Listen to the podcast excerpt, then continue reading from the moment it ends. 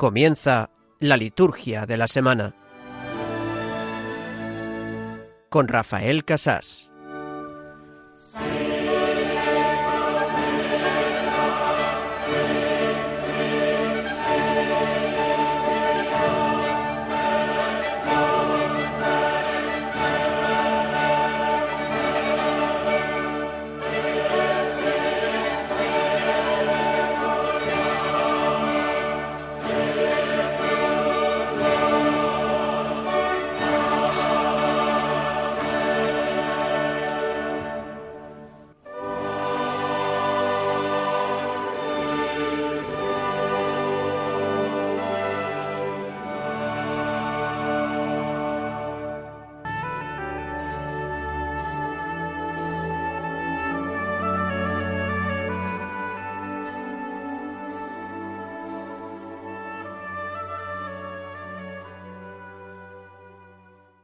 Dios Todopoderoso y Eterno, orienta nuestros actos según tu voluntad, para que merezcamos abundar en buenas obras, en nombre de tu Hijo predilecto, Él que vive y reina contigo en la unidad del Espíritu Santo, y es Dios, por los siglos de los siglos.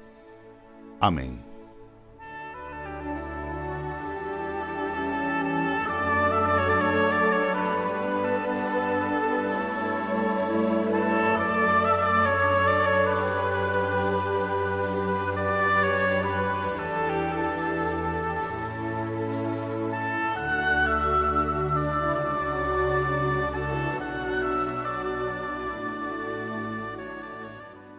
Queremos abundar en buenas obras, Señor. Por ello necesitamos tu ayuda. Que orientes nuestros actos según tu voluntad, que lleguemos a conocer lo que te agrada, lo que es justo, lo perfecto. Por ello invocamos también en esta noche la ayuda del Espíritu, de tu Espíritu, del Espíritu Santo. Y lo encontramos en tu palabra. Tus palabras, Señor, son espíritu y vida como cantaremos en el Salmo de este domingo. Tu Espíritu nos afianzará en la verdad plena, nos hará conocer el precepto del Señor, dará instrucción a nuestras almas. Los mandatos del Señor son lectos y arreglan el corazón, dice el Salmo 18. Nosotros queremos asirnos también a tu mano, que nos lleve de tu palabra a esas buenas acciones que pedíamos en la oración inicial de la liturgia de este domingo. Como aquellos que escuchaban la lectura del libro de la ley, nosotros también queremos escuchar tu palabra, estar atentos para vivir según tus mandatos y actuar según tus preceptos. Pues sabemos que ese es el mejor camino, el que más nos conviene. A veces, Señor, no sabemos pedir. Tú sí sabes lo que necesitamos y es más, quieres concedérnoslo. Solo necesitamos pedirlo con fe. Necesitamos actuar según tú nos mandas, pues ahí está el secreto de nuestra salvación, vivir según tu luz, que da luz a nuestros ojos. Que el Espíritu Santo nos ayude, por eso lo invocamos, porque está aquí, en medio de nosotros, el Espíritu de Dios.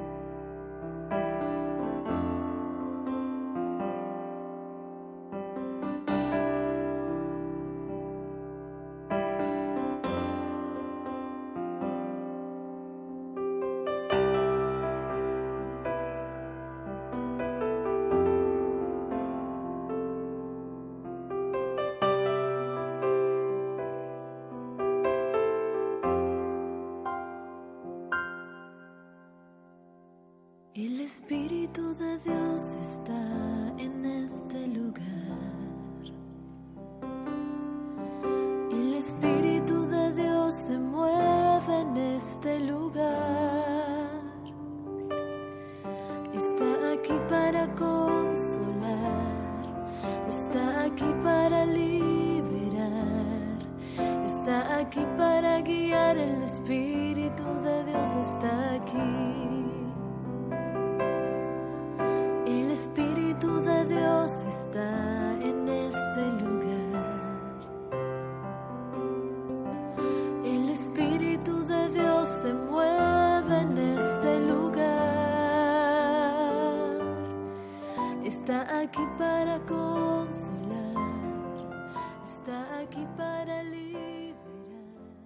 Buenas noches, queridos amigos, queridos oyentes de Radio María. Les habla Rafael Casás diácono de la Archidiócesis de Santiago de Compostela, emitiendo hoy desde la ciudad de La Coruña en nombre de la Delegación de Liturgia de nuestra diócesis compostelana. Lo hacemos en esta noche de sábado, que ya es para la liturgia tercer domingo del tiempo ordinario. Lo hacemos en continuidad con los demás compañeros que dirigen la liturgia de la semana. Tenemos como cada noche de sábado la intención de conocer la liturgia para amar a Dios a través de ella, conocerla más, amar a Dios más. Y les presento el sumario que tenemos para el programa de hoy. En primer lugar, comentaremos, como hacemos siempre, las claves teológicas de las lecturas de este domingo. Lo haremos hoy con el biblista Francisco Javier Martínez Prieto, de la diócesis hermana de Mondoñedo Ferrol. Luego pasaremos al comentario evangélico. Nos lo hará el abad presidente de la Real e Ilustre Colegiata de Santa María de la Coruña, don José María Fuciño Sendín. La segunda parte de nuestro programa será el repaso del calendario litúrgico. Tenemos esta semana sobre todo ferias de la tercera semana del tiempo ordinario, pero alguna otra categoría litúrgica también está presente en esta semana como la fiesta de la conversión de San Pablo Apóstol. Algunos días de esta semana se celebran solemnidades y fiestas para diversas diócesis españolas y para algunas congregaciones religiosas presentes en nuestro país. Haremos, por lo tanto, el comentario sobre la categoría litúrgica de los días de esta semana. Y por último, la tercera parte de nuestro programa es siempre el tema de formación. Este año estamos repasando los últimos números ya de la Sacrosantum Concilium, ese documento importantísimo del Concilio Vaticano II sobre liturgia. Lo haremos hoy, que está dedicado a la música sagrada, pues estamos leyendo los números 115 y siguientes, el capítulo sexto de esta Constitución Apostólica, dedicada a la música sagrada. Por lo tanto, lo haremos con Óscar Balado Domínguez, que es especialista en música sagrada. Ya saben que pueden comunicar con nosotros enviándonos sus comentarios, sus preguntas, sus puntualizaciones, en el correo electrónico la liturgia de la semana 1 arroba radiomaria.es. Estamos presentes también en las redes sociales. Pueden comunicar con nosotros en Facebook, por ejemplo. Somos Radio María España. Pueden buscarnos así. También en Twitter, arroba Radio María Spain. Con el hashtag Liturgia Semana encontrarán toda la actualidad de este programa en las redes sociales. Vamos pues a comenzar con el primer apartado de nuestro programa, que es el comentario del domingo, de este tercer domingo del tiempo ordinario, y lo hacemos escuchando la antífona de entrada de la misa de hoy, que está contenida en unos pocos versículos del Salmo 95. Cantad al Señor un cántico nuevo, cantad al Señor toda la tierra. Honor y majestad le preceden, fuerza y esplendor están en su templo. Lo hacemos escuchando el Salmo 95, interpretado por la cantante argentina Atenas.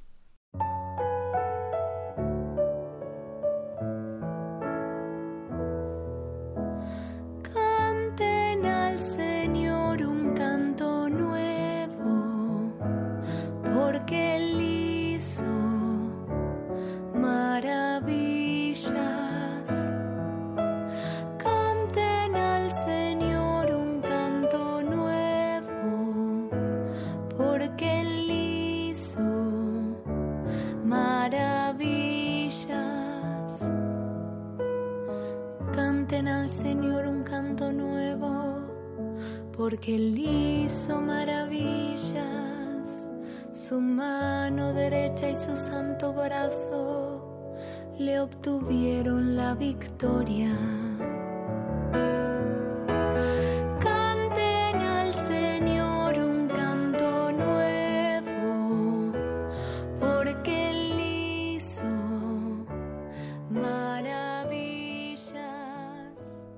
Y escuchando esta antífona de entrada de la cantante argentina Atenas, nos disponemos a comentar las lecturas de este domingo. Vamos por ello a contar con la ayuda de Francisco Javier Martínez Prieto, sacerdote, compañero, amigo de la diócesis hermana de Mondoñedo Ferrol, que ya nos ha ayudado en otras semanas y por eso nos vamos hasta Ortigueira, donde es párroco, allá al norte del norte del norte de España, y le pedimos que nos comente mmm, cuáles son las claves teológicas de esta primera lectura tomada hoy del libro de Nehemías. Adelante, Javier, coméntanos. En la primera lectura nos encontramos con una situación en el libro de Nehemías en el que el pueblo está regresando del exilio en tiempos de Ciro y comienza la reconstrucción de los pilares básicos de lo que va a ser Israel. Desde ahí nos encontramos que con Zorobabel se había reconstruido el templo, aunque no había convencido a los ancianos nostálgicos por el viejo templo. Lo que tenemos en esta lectura es que con el sacerdote Esdras se reconstruye ahora la liturgia, se entroniza la ley, se recupera la asamblea celebrativa. Esto es lo que recoge la primera lectura de este domingo. Ya con Nehemías se reconstruirían posteriormente los muros de la ciudad de Jerusalén. Esta primera lectura recoge básicamente esa restauración de la palabra por parte del sacerdote Esdras y nos muestra los precedentes de nuestra propia liturgia cristiana. Se está invitando a la alegría, dado que es recuperar la palabra, la celebración, el poder utilizar de nuevo el templo en esa función, en ese lugar de proclamar la palabra que se entroniza, pues constituye para ellos toda una fiesta y se invita al final de la lectura a una fiesta. La fiesta del Espíritu y la vida que nos canta el Salmo 18, que ahora vamos precisamente a escuchar, en la voz de Querigma de Amor. Tus palabras, Señor, son espíritu y vida. Tus palabras, Señor, son espíritu y vida. Tus palabras, Señor, son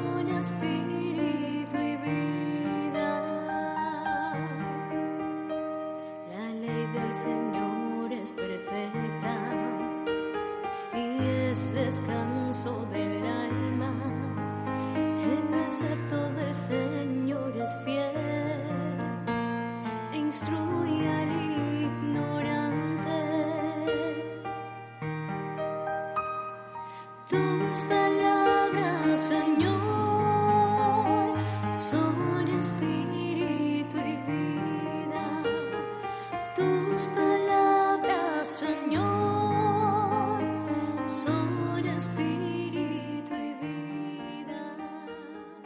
El Salmo, en esta ocasión el, Salmo 18, tus palabras, Señor, son espíritu y vida, nos habla de esa ley que es perfecta, descanso del alma. Es un salmo que está en consonancia con la restauración de la ley de la primera lectura.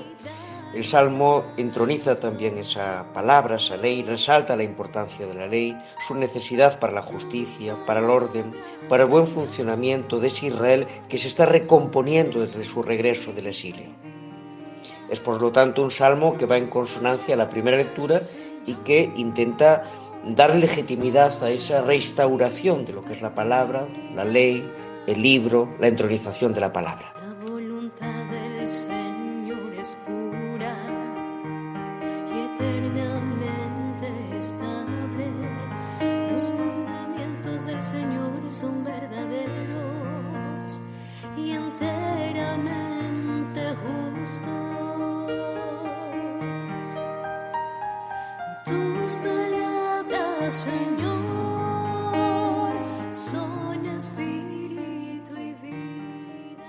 Muy bien, Javier, ¿y qué nos dices de la segunda lectura? La segunda lectura está tomada de la primera carta del apóstol San Pablo a los Corintios. Nos invita a ser asamblea, una asamblea donde nos complementemos desde nuestros diversos carismas, capacidades, aceptando nuestras propias funciones, la de cada uno en la comunidad, y siempre, siempre al servicio, valorando y estimando. Se desarrolla en ella la teología paulina del cuerpo de la Iglesia, la Iglesia como cuerpo de Cristo, y se invita especialmente a aceptar cada espacio que nos toca sin celarse ni competir, algo que sucedía bastante en aquella comunidad de Corinto en que se hacían diferencias sociales, de grupos, de mesas, y que Pablo tuvo que subsanar y educar en su, en su forma, ¿no? Es un domingo en el que las lecturas nos invitan fundamentalmente a esa vivencia de la asamblea, de la celebración, de la palabra y especialmente de la llamada a que esa palabra es una fiesta, una festividad. En el Evangelio, por lo tanto, se descubre ya esa centralidad de la fiesta en la palabra que es Jesús. Muchas gracias Javier por tus comentarios sobre la palabra de Dios de este domingo. Vamos ahora a escuchar el aleluya para pasar al Evangelio, la parte central de la palabra de Dios.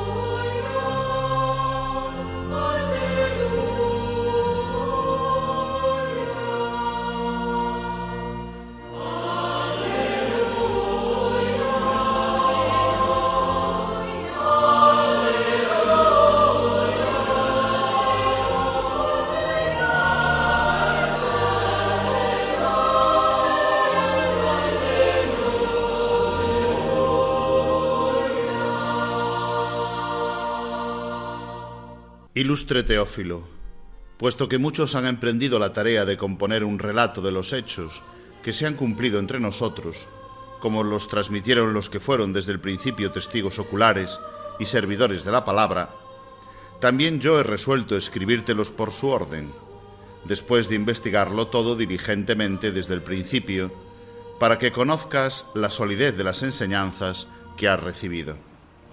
En aquel tiempo, Jesús volvió a Galilea con la fuerza del Espíritu, y su fama se extendió por toda la comarca.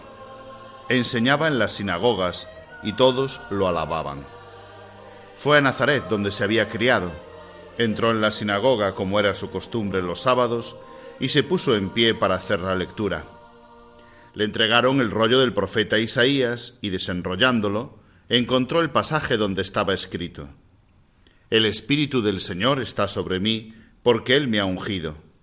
Me ha enviado a evangelizar a los pobres, a proclamar a los cautivos la libertad y a los ciegos la vista, a poner en libertad a los oprimidos, a proclamar el año de gracia del Señor. Y enrollando el rollo y devolviéndolo al que lo ayudaba, se sentó. Toda la sinagoga tenía los ojos clavados en él. Y él comenzó a decirles, Hoy se ha cumplido esta escritura que acabáis de oír.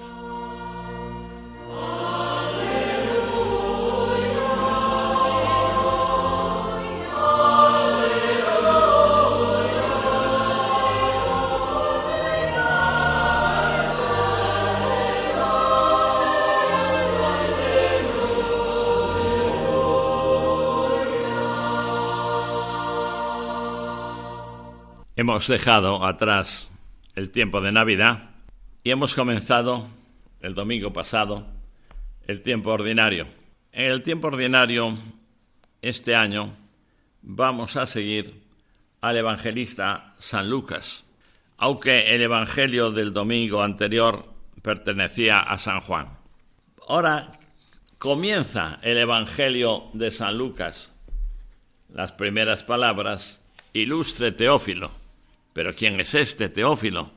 ¿Es un personaje real o es un personaje simbólico? Muchos dicen que Teófilo no existe, o mejor dicho, Teófilo somos todos. ¿Qué significa la palabra Teófilo? Theos filos, amante de Dios, el amigo de Dios. Y amigos de Dios debemos ser todos. Pues bien, a Teófilo, a nosotros, dedica San Lucas su Evangelio después de ir buscando todos los datos que él consideraba oportunos para poder escribir su Evangelio. No olvidemos que Lucas no pertenece a los doce apóstoles y por lo tanto su investigación es lógica.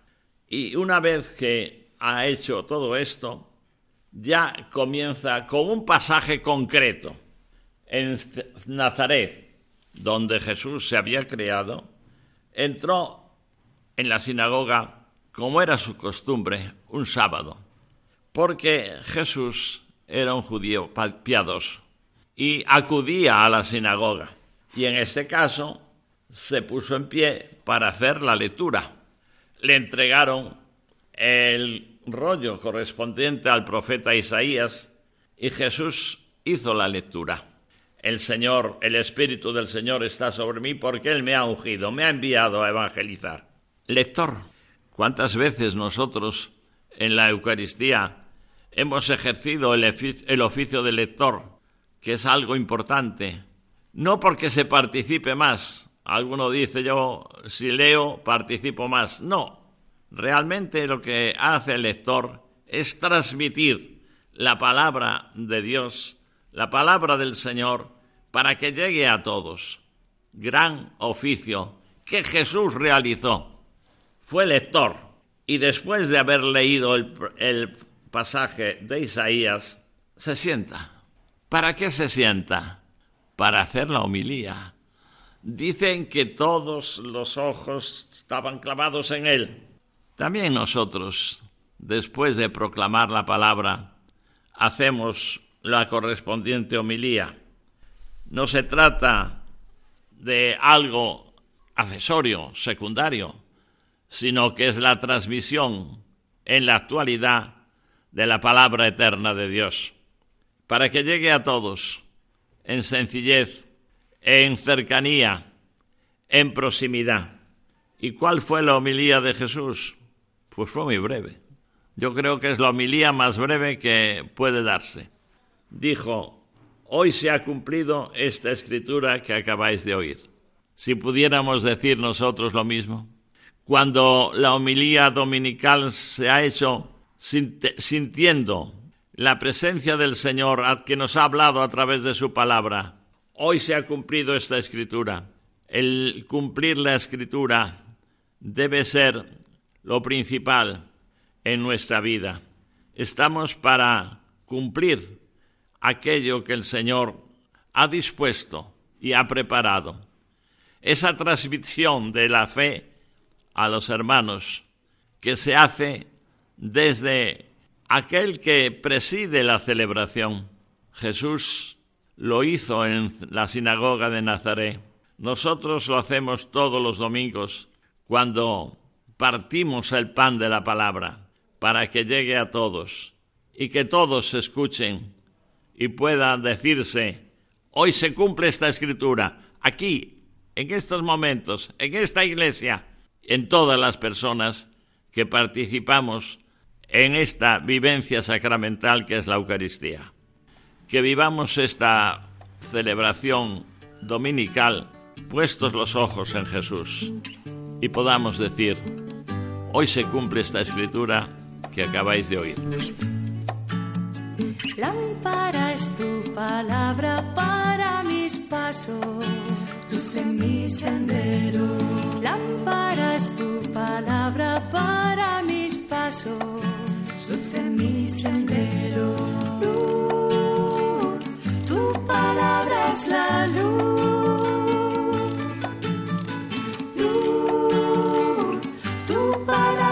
la luz.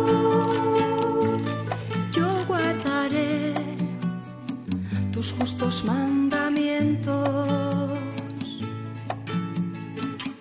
Señor, dame vida según tu promesa. Lámpara es tu palabra para mis pasos.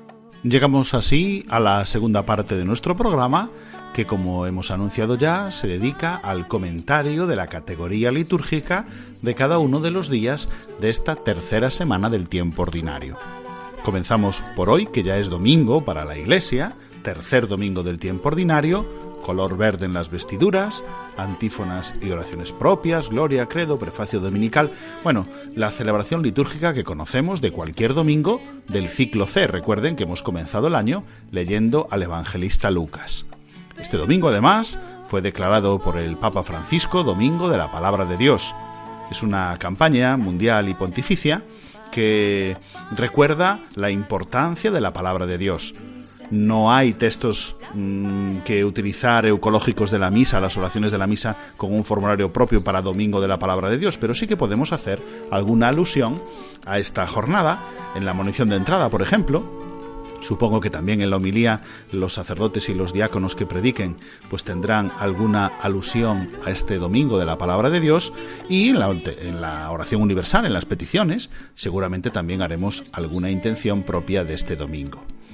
Además, eh, recuerden que esta semana estamos celebrando el octavario de oración por la unidad de los cristianos, de manera que sí es posible utilizar incluso este domingo, por mandato o con permiso del obispo de cada lugar, la el formulario de la misa por la unidad de los cristianos. De hecho, hay varios formularios, creo recordar que hay tres. Y junto a ellos, pues también se recomienda la plegaria eucarística por diversas necesidades número uno, que habla de la Iglesia en camino hacia la unidad. Como todos los domingos, recuerden que la normativa litúrgica indica que no se permiten las misas de difuntos, excepto la misa exequial, la misa de entierro. En los calendarios propios eh, de este domingo hay un par de solemnidades que, por decirlo así, pueden celebrarse por encima de la propia celebración del tercer domingo, ya que es un domingo del tiempo ordinario. Son en Teruel Ciudad, la solemnidad de Santa Merenciana, Virgen y Mártir, y la iglesia de Toledo y de Zamora Ciudad celebra la solemnidad de San Ildefonso, obispo. Para todos los demás lugares es tercer domingo del tiempo ordinario. Vamos con el lunes.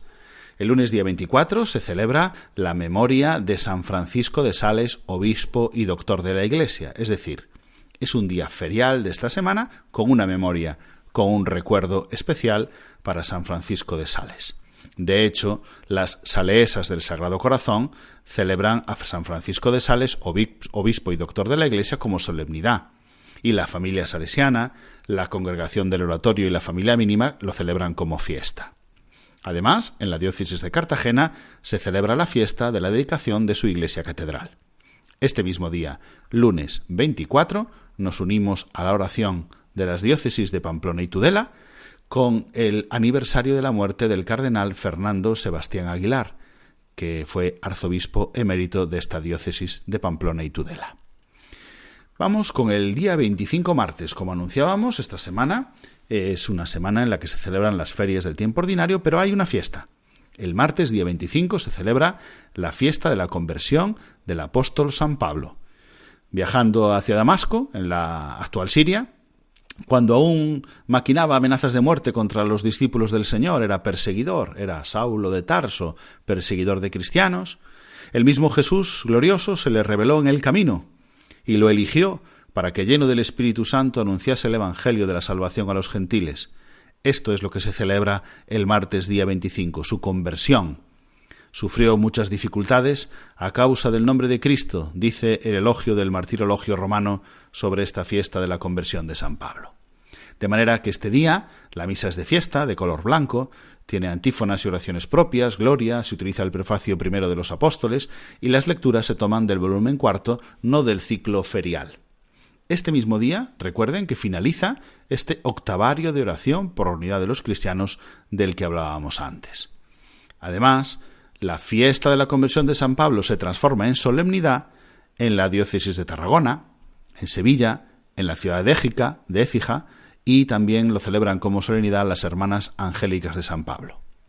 Nos unimos este mismo día 25 a la iglesia de Solsona pues celebra, recuerda el aniversario de la muerte de Monseñor Jaume Trasera Gunillera, obispo emérito. El miércoles día 26 tenemos otra memoria, un día ferial, con otra memoria de dos obispos, los santos Timoteo y Tito. Los jerónimos celebran la solemnidad de Santa Paula, y la orden cisterciense, varias congregaciones celebran a San Roberto, San Alberico y San Esteban, que son los abades de Citeaux, donde fue fundada en Francia, como solemnidad. Día 27, jueves.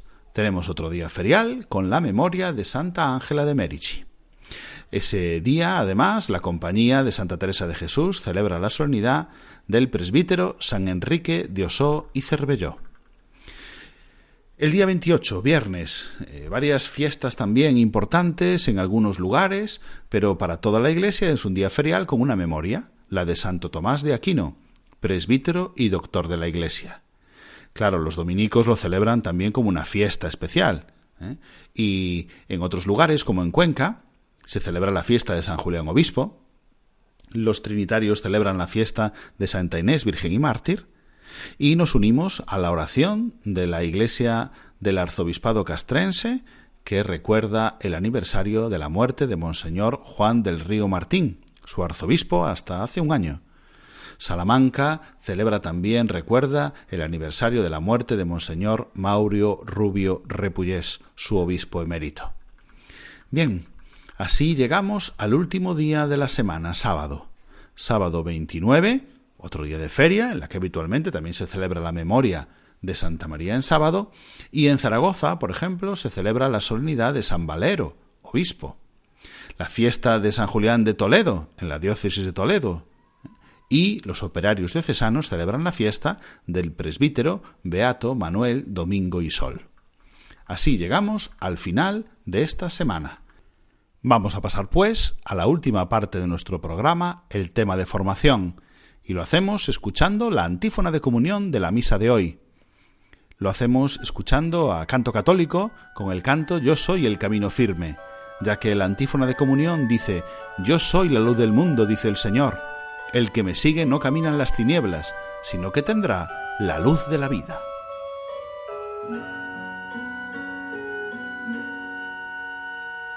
soy la luz del mundo, no hay tinieblas Tendrán la luz de la vida por la palabra que les di. Yo soy el camino firme, yo soy la vida y la verdad. Por mí llegarán al Padre y el Santo Espíritu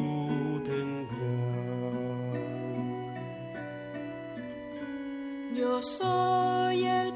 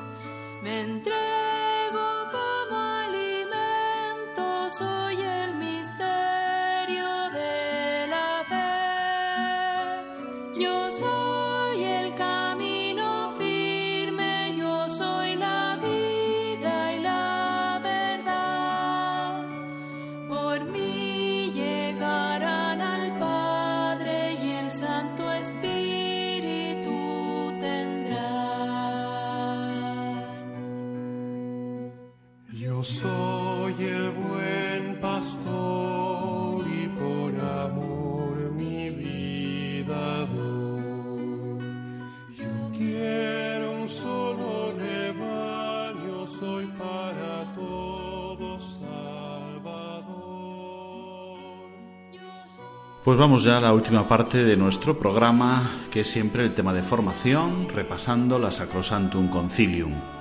Hoy tenemos con nosotros, como en otras ocasiones, a Óscar Balado Domínguez. Con más razón, porque estamos leyendo los números desde el 115, que es el final del capítulo sexto sobre la música sagrada. Y sabemos ustedes que Óscar, además de ser sacerdote de mi diócesis de Santiago de Compostela, es en la diócesis director del Secretariado de Música Sacra y también en la Comisión para la Liturgia de la Conferencia Episcopal Española es el responsable de música. Por eso nos va a comentar él los artículos que se dedican precisamente a la música sagrada. Buenas noches, Óscar. Muy buenas noches. Bueno, pues vamos a leerlo y después comentas eh, lo que sea procedente sobre cada uno de ellos. Dice el número 115. Dese mucha importancia a la enseñanza y a la práctica musical en los seminarios, en los noviciados de religiosos de ambos sexos y en las casas de estudios, así como también en los demás institutos y escuelas católicas. Para que se pueda impartir esta enseñanza, fórmense con esmero profesores encargados de la música sacra. Se recomienda además que según las circunstancias se erijan institutos superiores de música sacra. Dese también una genuina educación litúrgica a los compositores y cantores, en particular a los niños. Eso dice el número 115. Cuéntanos. pues el, tema de la formación musical sin duda es de vital importancia, ¿no? sobre todo en el ámbito litúrgico, porque al fin y al cabo la celebración de, de nuestra fe en su, en su estado más puro, ¿no? es la primacía de la que nos hablaba el 113, es la liturgia solemne y como liturgia solemne debe ser cantada.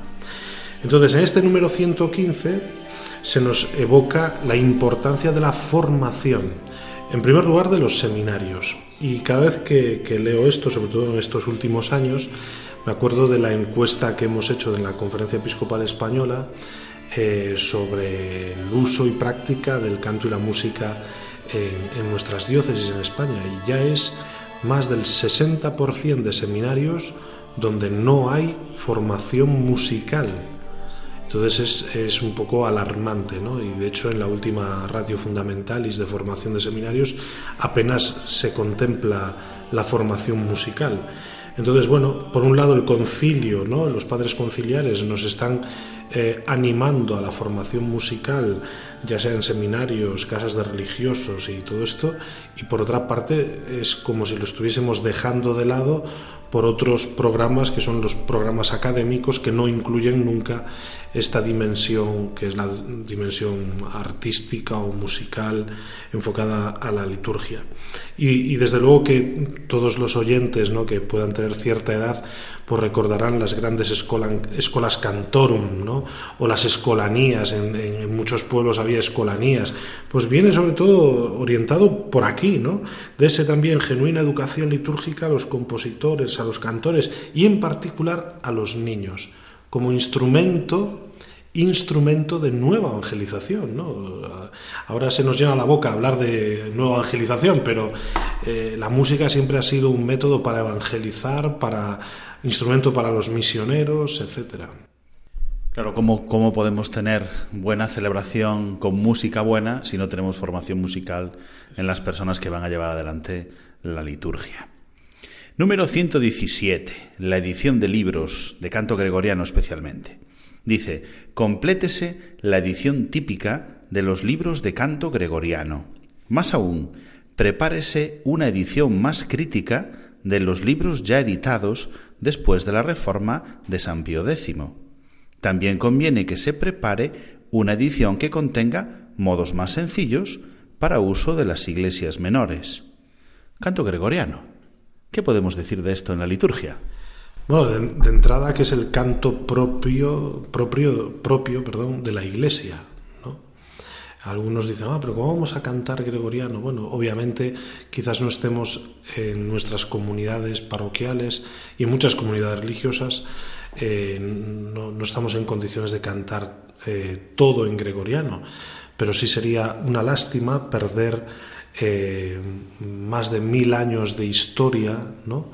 Y de, y de, y de música litúrgica como es el, canto gregoriano. Entonces, en cualquier parroquia debería mantenerse pues el canto, yo que sé, de la Salve Regina, el Adoro te devote, eh, bueno, Gustate vedete, no sé, videte, eh, todo este tipo de, de himnos y cantos que tienen una tradición, una tradición inmensa. Y en este número eh, sí que podemos constatar que se ha llevado a cabo esta publicación, ¿no? el Graduale Triplex eh, es esta edición de la que se nos habla. El Graduale Simplex es esta otra publicación que contenga modos más sencillos.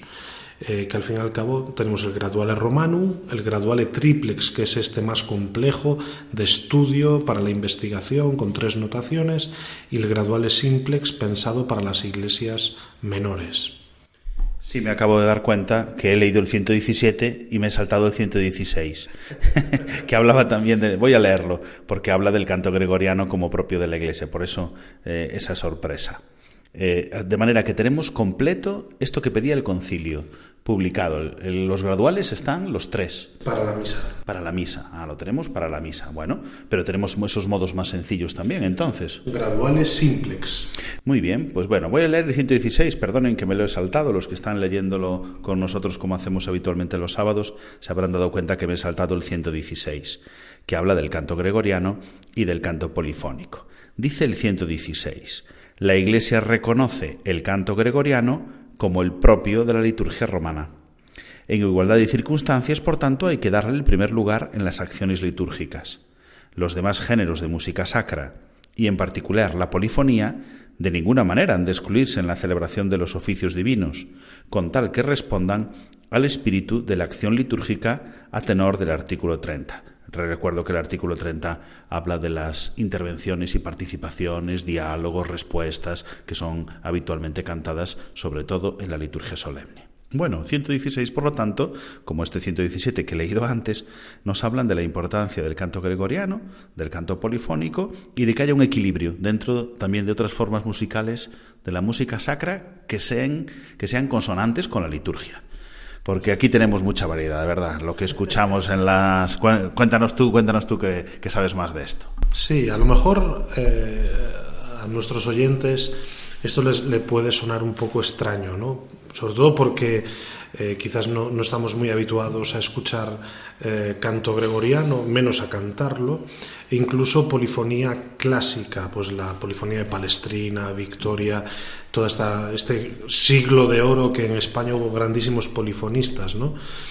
Eh, pero sin embargo, en, otras, en, otros países, en otras culturas, sí que se conserva pues, un repertorio más o menos estable de, canto gregoriano, como puede ser en Polonia, en Francia, en Alemania, en Italia mismo, y, y se sigue conservando y cultivando toda esta polifonía, polifonía clásica. Quizás en España eh, bueno, pues eh, después del Concilio Vaticano II no nos, no nos mantuvimos fieles a la letra y el espíritu de, este documento conciliar, sino que bueno, se ha hecho una interpretación quizás un poco libre, ¿no? a la hora, por decirlo de alguna manera, ¿no?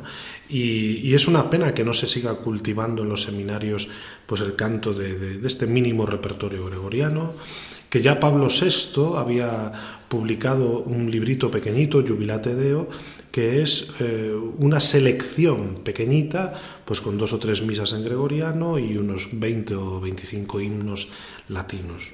Y con respecto a la polifonía, pues eso, que guarde un equilibrio, que el canto gregoriano sea el que ocupe el primer lugar, no significa que no se puedan cantar otras cosas. Entonces de ahí el equilibrio que se puede mantener ¿no? y, se debe mantener en nuestras celebraciones. Muy bien, pues eh, continúa el número 118 con otro tipo de canto, el canto religioso popular. Foméntese con empeño el canto religioso popular, de modo que en los ejercicios piadosos y sagrados y en las mismas acciones litúrgicas, de acuerdo con las normas y prescripciones de las rúbricas, resuenen las voces de los fieles además de una escola, además de, ese canto, también que la asamblea cante y que cante partes propias y, bien escogidas. Esto es, en, nuestra liturgia siempre hubo partes de que canta el presidente, eh, partes que canta la asamblea y desde siempre existió la escuela, que era, eran músicos profesionales, o por lo menos músicos con formación musical que interpretaban partes de, esa, de esa celebración. Es curioso porque aquí ya hablamos incluso de géneros, ¿no? Mm, géneros musicales, porque se habla de canto religioso popular. A veces se habla, ah, ¿es música religiosa o es música litúrgica? Bueno, pues hay cantos que siendo cantos religiosos se pueden cantar en la liturgia. De hecho, el número dice específicamente, de modo que en los ejercicios piadosos y sagrados, pues en un Via Crucis, en un rosario, eh, bueno, pues una vigilia de oración, que no es una celebración litúrgica. Y luego añade, e incluso en las mismas acciones litúrgicas, pero siempre de acuerdo con las normas y prescripciones de las rúbricas, de manera que estos cantos religiosos populares nunca pueden sustituir un canto litúrgico concreto. Muy bien, nos referimos por lo tanto a la diferencia entre el ordinario, el propio, cada una de las partes que tiene la liturgia y el canto acomodado a la propia liturgia. En el número 119 nos habla de la estima de la tradición musical propia.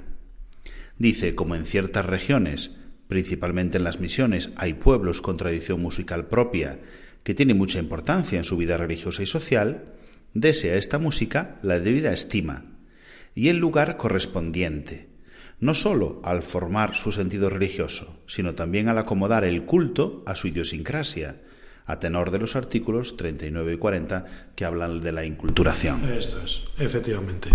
Esta es la gran cuestión de la inculturación que aborda el Concilio Vaticano II. Y con respecto a la música, eh, lo mencionaba anteriormente, eh, en, muchísimos países de misión, estoy pensando ahora mismo el benedictino Fray Rosendo Salvado, gallego, que se fue a Australia de misionero y él era músico, ¿no? era monje del monasterio de San Martín Pinario, benedictino. Y, allí a, aquellas, aquellas gentes que se encontró en, en Australia, pues las fue adentrando en el misterio de Dios a través de la música. Y, se conservan partituras en sus idiomas originales y todo esto, y por eso se, se, insiste ¿no? en la importancia de conocer, respetar, incluso introducir este tipo de para la formación e incluso para el culto. Termina el número 19 diciendo, por esta razón, en la formación musical de los misioneros, procúrese cuidadosamente que dentro de lo posible puedan promover la música tradicional de su pueblo, tanto en las escuelas como en las acciones sagradas. A Dios se llega también a través de la belleza y sobre todo de la belleza de la música. Número 120. El órgano de tubos y otros instrumentos. También habrá que buscar un equilibrio, ¿verdad? También habrá que buscar un equilibrio. Téngase en gran estima en la Iglesia latina el órgano de tubos, como instrumento musical tradicional, cuyo sonido puede aportar un esplendor notable a las ceremonias eclesiásticas y levantar poderosamente las almas hacia Dios y hacia las realidades celestiales. En el culto divino se pueden admitir otros instrumentos, a juicio y con el consentimiento de la autoridad eclesiástica territorial competente, a tenor de los artículos 22 en su parágrafo 2 del 37 y del 40, siempre que sean aptos o puedan adaptarse al uso sagrado, convengan a la dignidad del templo y contribuyan realmente a la edificación de los fieles. Esto es, sin lugar a dudas, eh, la Iglesia lo que propone es tener como referencia mm, el órgano. De hecho, Benedicto XVI, si no recuerdo mal, en la bendición de, un nuevo órgano en, una capilla de Ratisbona, en la antigua capilla de Ratisbona, habla, denomina al órgano como el instrumento rey. ¿no? no solo por sus dimensiones, que es el instrumento más grande que existe, sino por su artesanía. Al fin y al cabo, cada vez que vemos un órgano, es como si contemplásemos la belleza de un retablo, pero es que además es un retablo sonoro, es un instrumento, y es un instrumento que, que hace hablar a documentos que son las partituras, ¿no? escritas desde hace siglos. O sea, es, es verdaderamente una obra de arte, no solamente por el mueble que, que, que, alberga ese instrumento, sino por el instrumento en sí, que ha, ha sido construido con, como una obra de ingeniería por un organero, ¿no? y que eso suele tardar incluso un año o dos años en construirse y la importancia de su uso en las, en las celebraciones. ¿Esto quiere decir que no se puedan utilizar otros instrumentos? Claro que no, pero como en el gregoriano, ¿no? La primacía es esta y lo ideal es esto. Que no tenemos un instrumento, un órgano de tubos porque cuesta mucho dinero. Bueno, pues mientras no ahorramos para un órgano de tubos, pues podemos tener un órgano pues eh, eléctrico. ¿Qué vamos a hacer? No es lo mismo y, debemos aspirar siempre a lo mejor que no tenemos ni siquiera un órgano de esas características o un organista. Y hay, bueno, pues todos esos instrumentos, tal y como nos dice el concilio, pueden ser eh, admitidos, por supuesto que sí, pero también tienen que estar acordes a la dignidad de lo que se celebra. eh, por ejemplo, un, coro parroquial no puede ser un, coro que, vaya, que sirva de ensayo para un grupo de niños que están aprendiendo a tocar la guitarra. ¿no? Es importante que aprendan a tocar la guitarra y hagan lo mejor para el Señor. De tal manera que, bueno, que las celebraciones sean verdaderamente una celebración eh, en espíritu y en verdad. Se entiende perfectamente. Es, es, muy claro el equilibrio que se busca, la primacía y luego la introducción de otros que sean aptos o puedan adaptarse al uso sagrado.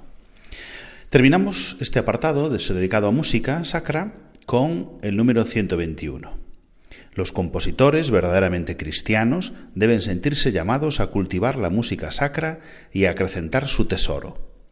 Compongan obras que presenten las características de verdadera música sacra y que no sólo puedan ser cantadas por las mayores Scolae Cantorum, sino que también estén al alcance de los coros más modestos y fomenten la participación activa de toda la asamblea de los fieles. Los textos destinados al canto sagrado deben estar de acuerdo con la doctrina católica, más aún, deben tomarse principalmente de la Sagrada Escritura y de las fuentes litúrgicas esta es un poco la clave de qué es música litúrgica. Pues es música compuesta para la celebración litúrgica, es decir, no vale eh, porque celebre una misa con niños y a los niños les gusta mucho Disney, adaptemos una melodía de Disney con un texto pues más o menos religioso. No, la música litúrgica es aquella compuesta para la liturgia y el texto tiene que ser un texto de la Sagrada Escritura un texto de las fuentes litúrgicas, de la propia liturgia. ¿no? Y todo ello, eh, ¿qué es lo que se pide? Bueno, pues sobre todo que los compositores que tengan esa sensibilidad religiosa sigan componiendo música para la liturgia. Muy bien, queridos oyentes, ya ven que hemos tenido voz autorizada esta noche sobre música sagrada Muchas gracias, Oscar, por compartir este rato con nosotros. Un placer. Y me atrevo a, bueno, a recomendar una publicación que adelante, acabamos, adelante. acabamos de, sacar en, en, la Comisión Episcopal de Liturgia, que es Cantate Domino. Entonces, ya que acabamos de hablar de todos estos números del capítulo sexto de la Sacrosantum Concilium que versan sobre música litúrgica, pues este, este libro, que son casi mil páginas, recogen todo el magisterio de, de, la Iglesia sobre música sagrada en, en, estos últimos 100 años, desde San Pío X, 1903, hasta el Papa Francisco. Cantate Domino se titula. Muy bien, publicado por la Comisión de Liturgia de la Conferencia Episcopal Española. Pues queridos oyentes de Radio María, ya ven, hemos agotado el tiempo de nuestro programa, la liturgia de la semana. Les damos las gracias por su atención y los anunciamos que volveremos el próximo sábado con otra edición de este programa, con otro compañero que seguirá desgranando la liturgia para amar a Dios más a través de ella. Ahora les dejamos con los servicios informativos de Radio María, con toda la actualidad de España, del mundo y de la Iglesia. Les abrazo en el Señor y les deseo un feliz domingo. Muchas gracias y buenas noches de parte de su amigo, el diácono Rafael Casás.